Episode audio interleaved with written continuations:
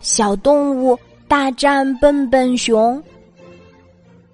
大草原上连一个避雨的地方都没有，小动物们经常被雨淋。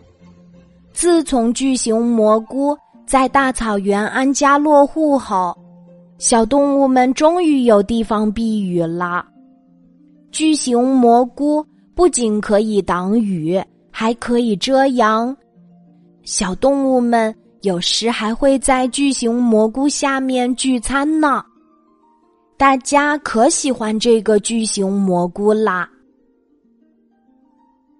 有一天，笨笨熊走到巨型蘑菇下，顿时产生了想吃掉巨型蘑菇的念头。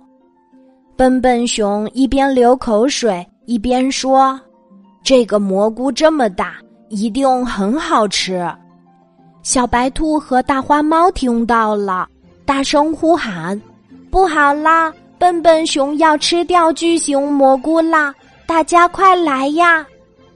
这时，有一只长嘴兽从泥土里钻出来，它朝笨笨熊用力的瞪眼睛，希望能吓跑笨笨熊。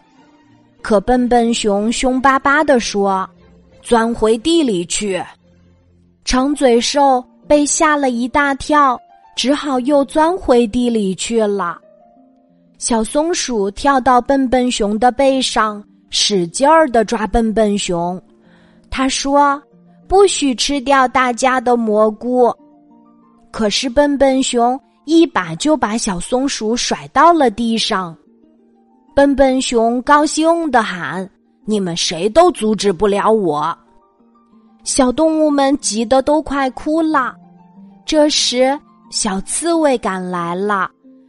只见它像皮球一样滚了起来，径直滚到了笨笨熊的身上。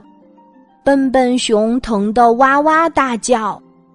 笨笨熊哭着说：“饶了我吧，我再也不会打巨型蘑菇的主意了。”说完，笨笨熊就飞奔回家了。小动物们高兴的欢呼起来。这时，巨型蘑菇。在大家的欢声笑语中摆动起来，小刺猬看到了，开心地说：“大家快看，巨型蘑菇在向我们致谢呢！”